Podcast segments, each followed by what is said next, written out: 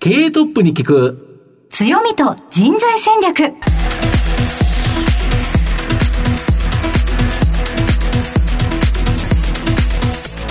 毎度相場の福の神こと藤本信之です。アシスタントの飯村美希です。経営トップに聞く強みと人材戦略。この番組は相場の福の神こと財産ネット企業調査部長の藤本信之さんが注目企業の経営トップや人材戦略を担うキーパーソンをゲストにお迎えしてお送りします。企業を作るのはそこで働く人ということなんですがゲストには毎回事業戦略上独特の強みとその強みを生かすための人材戦略じっくりとお伺いしていきます。この後早速トップのご登場です。この番組は JAC リクルートメントの提供でお送りします。経営トップに聞く。強みと人材戦略経営トップに聞く強みと人材戦略。本日のゲストをご紹介します。東証スタンダード上場、証券コード 3856A バランス、代表取締役社長、三幸康明さんにお越しいただいています。三幸さん、本日どうぞよろしくお願いいたします。よろしくお願いします。三幸でございます。はいそれでは早速でありますが、A バランスの事業内容のご紹介をお願いいたします。えー、A バランスはですね、えー、グリーンエネルギー事業というのを、えー、やっておりますけれども、まあ、簡単に言うと海外でですねパネル太陽光のパネルを作ってるのが一つ、はい、それから国内でいきますとですね、えーと、太陽光発電所を所有すると。それからもう一つがそのいろんな太陽光ビジネスに関わる部材をですね販売していると、まあ、こういった会社で、まあ、トータルでいうとグリーンエネルギー事業と、まあ、そういうことでございます。はい。ありがとうございます。また後ほど事業内容についてじっくりとお聞かせいただきたいと思いますが、はい、まずはトップは企業にとって大切な人材であり強みでございます。トップのお人柄に迫らせていただきたいと思いますので、しばし質問にお付き合い、どうぞよろしくお願いいたします。はい、では、三幸さん、生年月日を教えてください。はい、えー、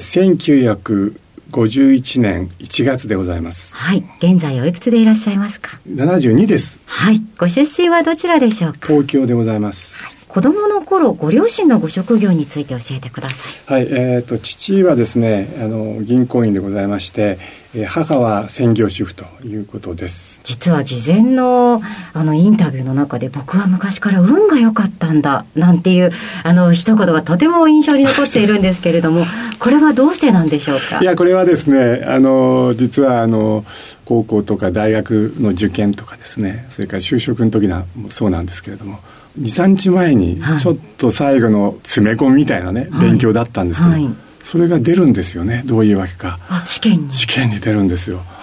で背伸びしないとですね背伸びしてジャンプするぐらいのそういうような、えー、っと感じで思っていたところにまあ高校でも大学でもそれから就職の時もですねそういうところにちゃんと入れたんでねそう本当にあの運があったのかなというふうに思いますけれども、はい、ええ、それはいや自分がこれぐらい頑張ったからだっていうお考えにはならないんでしょうか？いやいやとんでもないです。あのそんなにまああの頑張ってないですから。でもきっとそんなことはないんですけれども。あの慶應義塾大学にご進学ということなんですがその大学生活というのはいかがだったでしょうか、えーと、大学の時にですねもうあの大学の1年の時にあの母がえーと、結構まあその時に50歳ぐらいで早く亡くなりましてね、はい、まあすごく寂しかったですね、はい、で兄がいたんですけど兄も、えーと、またこれも銀行員なんですけど就職してましてね。で父もですね、まあ、あの昔のあの高度成長の名残ですからね。ガンガン働いたところで、はい、本当にあの一人で今までね親と話したこともなかったんですけどね。あの、そうですよね。もう24時間こうガッと働いてらっしゃるお父様と、で、いざその柱になっててのお母様がいなくなった時に、っていうことですよね。まあ、お小遣いもらうところからですね、はい、まあ、今まで話したことがないのが、まあ、話すようになってね。で、まあ、父のいろいろとあの、厳しい系で優しさっていうので、でその当時父はあの私と同じように工銀にいたんですけれども、はい、もうあのあだ名がですねドハ天の三幸って言われて。怖そうです。怖そうでし。ょ怖そうだ 怒るとね、はい、もうすごい怖かったって沸騰するみたいなねっていうふうに言われたんですって、はい、それで私もなんかその母親から聞いてね、怖いなって怖い人だなってなるべく避けようと思ってたんですけど まあ母親がそのいなくなったもんですからね、まあ、話すようになって。また本当にあの父のね優しさとか考え方とかですね一生懸命なんか会社のためとかね尽くしてましたんでねそういうところを見てると、まあ、最後は父が言ったその銀行に入りたいなって思った、まあ、そういうきっかけはありましたけどね。あその男同士のやり取りの中でじゃあ自分も公銀にっていうふうに思いになっていったわけなんですね。そうですねまあ、あの父の方はここに入っとけばね一生食べていけるよって言われましたまあそういう一生ではなかったですけどもね、えまああのそういうようなことであまり考えずにですね就職。でもこれもよく考えるとですね、はい。何も考えなかったのはねこれも運が良かったんじゃないかなっていうふうに思ってるんですけどね、はい、まあちょっと言い方悪いんですけど母がいてですね、父と話さないでずっといたら、まあ、多分反発して違うとこ行ったん。じゃないかと思いますけどね。その講義に入社されてからの生活というのはいかがでしたか？え 普段ですね話ができない経営者の方と話ができるとかね、はい、からやっぱり、えっと、銀行のなんて言うんでしょうかねいい時代だったもんですから、はい、やはりそういうそのビジネスのいろんなあの会社のですね事業内容を広くとかまた工場見学をいろんなところでできたとかね、まあ、いろんなあの、えっと、仕事をやっていて楽しかったですよね。だからそういう面ではあの非常にえー、っと良かったんじゃないかなというふうに思ってるんですよね。はい。はい、法院は何年お勤めだったんですか？28年ですね。はい、はいその後、現在のこの会社とのご縁というのは、ご経緯についてお聞かせいただけますでしょうか？はい、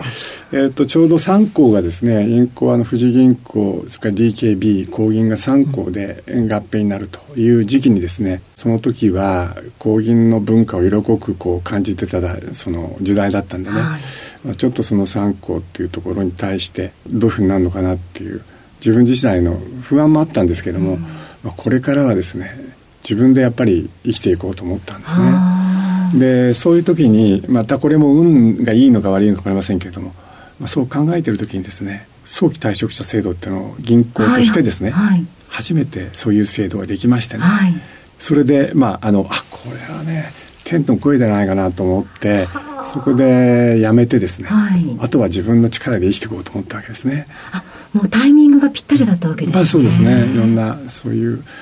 なんていうんでしょうかね。2つあってですね、まあ、銀行の関連のところに行くっていうのもあるんですよね。それからもう一つはあの自分でリスクを負ってですね、えー、外に出ていくっていうのがあるんですけど。私はどっちかってもう今から考えるとねよく選んだなと思うんですけど、はいはい、その時あまりそのいろんなことをあまり考えてなかったんでしょうねきっと。まあ、その後者の自分で、えーと、これで切り抜けていこうっていうそういう決意をしたところなんですよね。はいこうでも要所要所でとてもお考えの方向があ明るくていらっしゃいますよね。そう能天気なんですよ、えー、あまりねあの深く考えてもしょうがないんでねいい方にいい方に考えてるんですけども。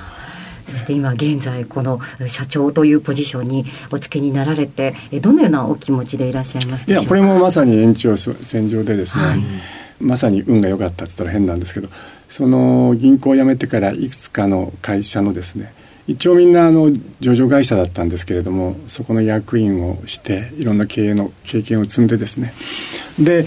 ちょっとゴルフ場でですねゴルフしてる時に今のオーナーとそれから私の共通の、えー、知人からですね、えっと、電話があってですね、はい、まあ近々こうで、えー、っと社長やってみたらっていう。で私まあそこもね深く考えるっていうよりも、はい、早くそのゴルフやってる最中ですから。分かった。あのもうあのそれで行こうなんて話をしてですね。で結局その終わってからまたあの、えーと、じっくり話しましたけれども、はい、とにかくまあマネジメントっていうのはですね業種というよりもいろんなあの、えーと、私あのえー、外食なんかもねやりましたんで、はい、そういうことではなくてねマネジメントですから、えーと、とそこのところで、えー、お役に立てればということでこちらの方に今の会社に、まあ、移らせていただいたっていうそういう経緯ですね。はいありがとうございます。さて、現在までたどり着いてまいりました。え皆さんにはどのように伝わりましたでしょうか？この後は組織の強みと人材戦略に迫っていきます。経営トップに聞く強みと人材戦略。今日のゲストは、東証スタンダード上場、証券コード 3856A バランス、代表取締役社長、三幸康明さんにお越しいただいています。さて、ここからは会社についてお伺いしていきます。まあ、御社のあの太陽光パネルを作っているベトナムの子会社、はい、まあ、こちらは世界トップ20にランクインするティアワンメーカー、日系企業としては最大の生産量ということなんですけど、これ、かなり大規模なんですか？ええー、とこれはですね、うん、えーと、トップ20ということで、これはあのブルンバーグ社がですね、はい、えー、まあ、ランキングつけてるんですけれども、うん、えー、20位以内の85%、うん、つまり17社。はですね、うん、中国勢なんですね。で残り3社ということで、うん、カナディアンと、それから韓国と、それから日本では我々ということで、で我々のところは、まあ、これ、生産能力としましては、日経トップという形になっております。なるほど。今現在ですね、はい、またあの設備の投資をいたしまして、増強投資をしましてですね、完成いたしましてですね、今5ギガという、1ギガが大体あの原発1基分なんですけど、はい、5基分の生産能力を持っているということです、うん、年間原発5基分という形だと、非常に大きなあれなんですけど、はい、この第4工場、先ほどおっしゃられたところで、生産能力をほぼ倍増、あと、御社の場合、主力部品のセル工場、まあ、これも竣工して、今年中ぐらいには完成するっていう感じですか、はい、これはあのわれまあ、あの上流に行くっていうことでございましてね、うん。うん、で今までそのパネルの主要部品、まあ、一番重要なセルをですね、うん。うんまあ、あのいろんなところから調達したわけなんですけれども、他社調達してた、ね、はい、あの外部調達してましてね、うん、それを自社内で製造するということで、うん。うん、であのもう工事始まっておりましてですね、えー、っとこれはあの大きな投資としましては、えー、6ギガのセルを作るということなんですけどね、まあ、それを第1フェーズ第2フェーズで分けて、うん、第1フェーズはその半分の3ギガ、うん、で、えー、所有資金が1.8億ドルをかけましてね、うん、今、えーと、鋭意建設中でございます、で10月もう今年の10月にはですね、うん、えー、その生産が始まるということで。なるほど、御社5ギガ中の3ギガが自社でセルをもう一貫で作っていく、はい、将来的には6ギガまでという形で言えば、はい、まあ、御社の生産能力上回ってるんで、はい、まあ、外販も行うという形になるわけですか。これだけど、これ、主要部品を生産すると、この利益率がさらに向上しますよ、ね、あそうでございますね。それが一番のですね、目的なんですけど、うん、まあ、えっ、ー、と、調達の安定化とかですね、うん、それからサプライチェーンの、まあ、上流に行くっていう、まあ、そういうその強化ですね、とか、それからやはりあの輸出入のところでですね、輸入規制とかいろいろとこれから起こってくる可能性があるわけですね。米中のいろいろと貿易戦争、まあ、それであの部品についてもですね、こういうあの電子部品のところはかなり抑えられるっていう、まあ、ちょっとこれ見えるん。で、それに対するちゃんと施策を打っとかないといかんっていう、そういうことでですね、今回設備投資を決断したわけなんですけどね、まあ、これと今ご指摘のところのコストの削減になって、しかもここで利益率が大きく上がるということにつながるんですね。もう今、いろいろとあのコロナの苦しい時期を通り越してですね、うん、一時2.6営業利益率がその2%台になったこともあるんですけど、うん、今6%台で、うん、それからさらにですね、上げていこうということで、完成されれば、第2フェーズまで完成されればですね、今のところ1ギガは、ね、外に売りますからね、ですから、まあ、そういうことでもあの売上にも増収増益のいわゆる戦術も含めましてですね、えー、と今決断した次第で。もう我々この中堅企業にとりましてはですね、うん、これ全部で3億ドルっていうのは小さい数字じゃなくてですね、えー、大きい投資金、ね、大きいです大きいです、うん、で第4工場のところも40億ぐらいかかってますからね、うん、まあ、それが2つ合わせますと、まあ、かなりのその投資額になるんですけど、まあ、ここスピード感を持ってですねぐずぐずしてられない、競争も激しいですしね、今その世界的な大きなうねりがある時にですね、適切に今、えっと、打って出るということ、まあ、それがあれですね。あの我々ができるですね社会貢献といいましょうか、その2030年までのスピードアップというところでね、そういうことを考えてます、はい、米中貿易摩擦でアメリカとか、まあ、ヨーロッパ各国こういうところが中国産のパネルを買いづらいと。太陽光パネルを買いづらい。これやっぱり御社の追い風になってる感じですか？我々のところはですね、うん、日経ですからね。そうですよね、えー日系の大手っていうことになってますので、でまあ、それが日系の大手が中国で作ってるとそれまたまずいんですけどね、まあ、ベトナムです、からね、ここはまあ実際のところ言うと大変あの、うん、我々の、うん、まあ、あんまり見えないっていうか強みでございますね、うん、あと御社の場合日本国内においては太陽光発電所、まあ、これを自社保有しているということですけど、はいはい、これやっぱり取得型収益になるということですよね。でございますね。これあの今まではですねあの4年ぐらい前までは全部作って、えーと、それを販売した、発電所も販売したし、その途中の部品も販売したっていうことなんですけど、これですとまあ利益は出て売り上げも上がるんですけれども、将来見る見ますとね、安定しないそうですね。フロー型ですもんね。そうですそうです、いつまでもそれをねあのアクセクやってるっていうのも大変ですっていうことで4年ぐらい前から自分たちで持とうということで、まあそういうことで今140メガまで来たんですけれども、さらに我々国内外で、1ギガをということを、原発1匹分をですね、2030年までということで、まあ、それに向かってですね、いろんな手法 M&A の手法も交えてですね、なるほど。えー、少しスピードアップアクセルを踏んでると、自社で作るだけではなくて、はい。はい、他社がもう持ってるもの。まあ、これを買う M&A というのも活用してという形です、はい、あと、御社の場合、太陽光発電所の売買サービスであったり、オペレーションとかメンテナンス、まあ、国内でもこの太陽光発電に関するさまざまなサービスを行っているそうなんですが、これもやっぱり収益源ですよね。そうですね、やはりあのうち、私どもの,、まあ、あの特色といいましょうか、企画設計からですね、うんはい、EPC で、はい、それから、えー、O&M もやって、はい、で最後、えーとこれリサイクルリユースっていうところまで一気通貫できると、うんうん、全部できると、はい。まあ、我々の特色の一つはそれにプラス、えっと、メーカーであるっていうところもあってですね、こういうところは日系企業ではないですね、そうですね、はい、ここはね、大きな特徴ということですか。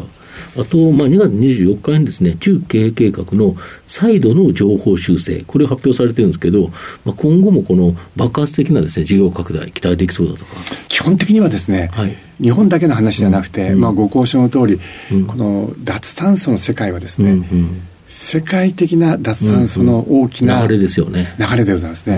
うん、でまあウクライナの戦争なんかも含めてですね、やっぱり自国でその化石燃料であるところを逃げられてそれを輸入しなくちゃいけないって今短期的にはそうなんですけれども、長期的には安全保障というところも含めましてですね、太陽光のところはまだまだ伸びると。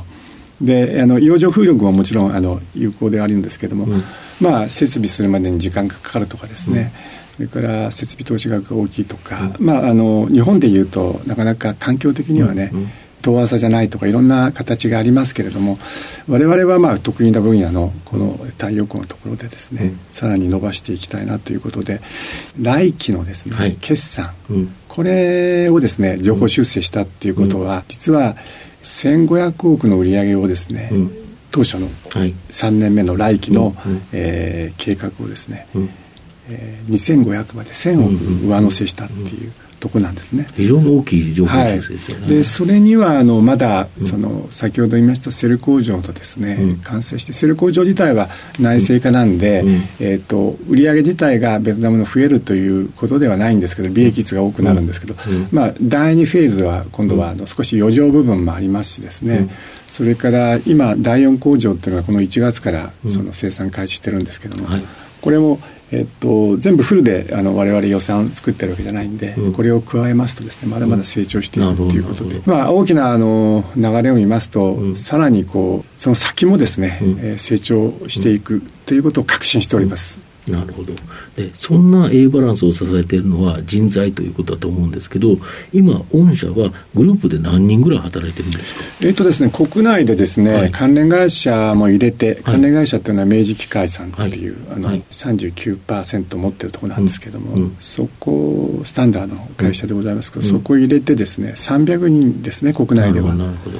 から海外の方はですね、アッセンブリ工場ですので3色で回したりとか、ということで、人数は多いですね、えー、と2000人とかですね。今なろうとしてるところなんですけども、なるほど。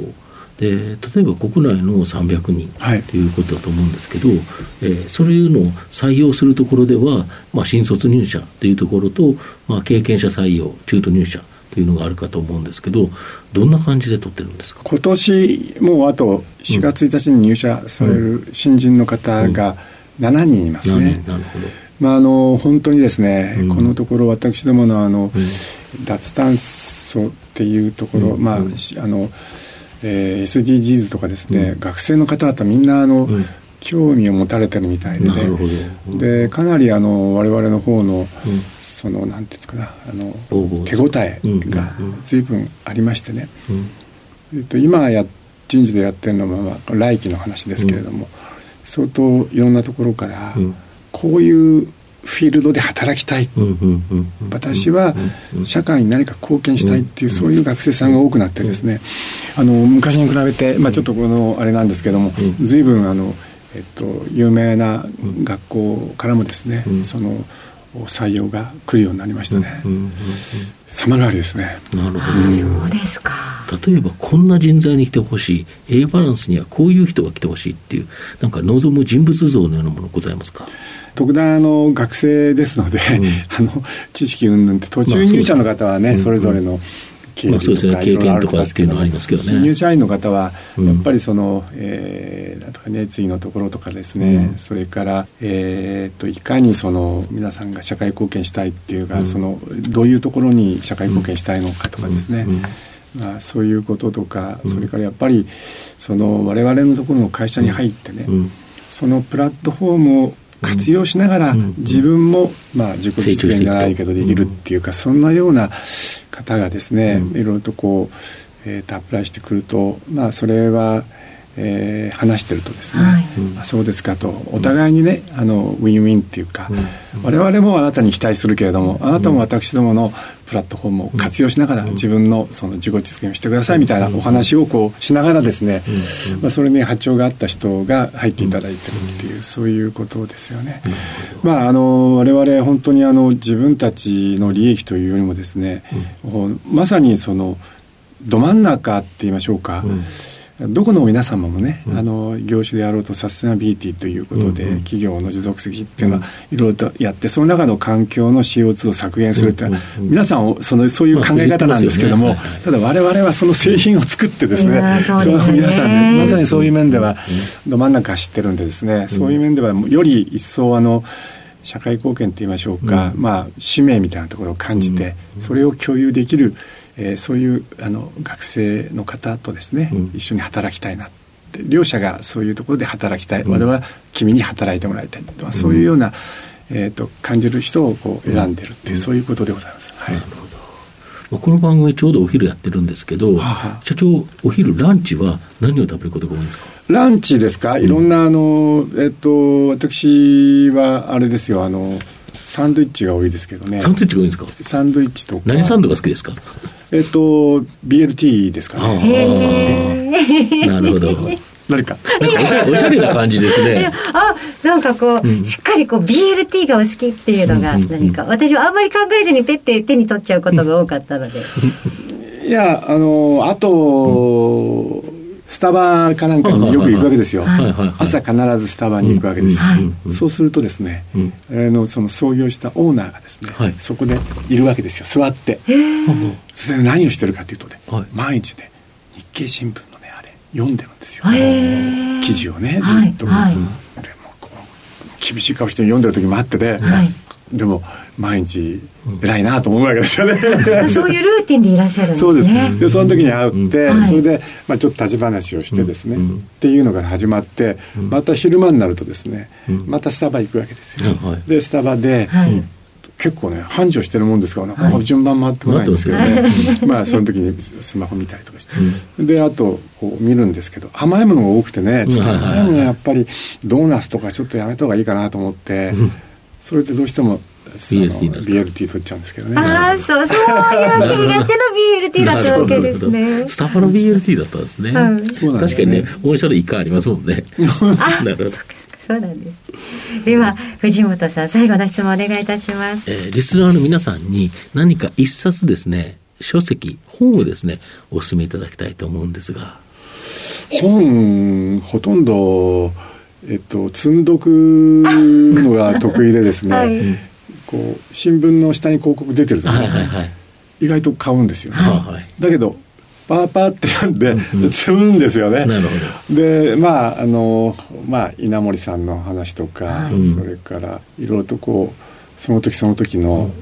あの、なんていうか、話題になった本、えっと、安倍さんの本とかね、最近の。とか、ええとか、それは買うんですけどね、もうほとんど全部読まなくて、で家に帰ると、それを持ってテレビのところでこれ読むぞっていう、テレビ見ながら読むぞみたいな感じなんだけど、とんど読まないで。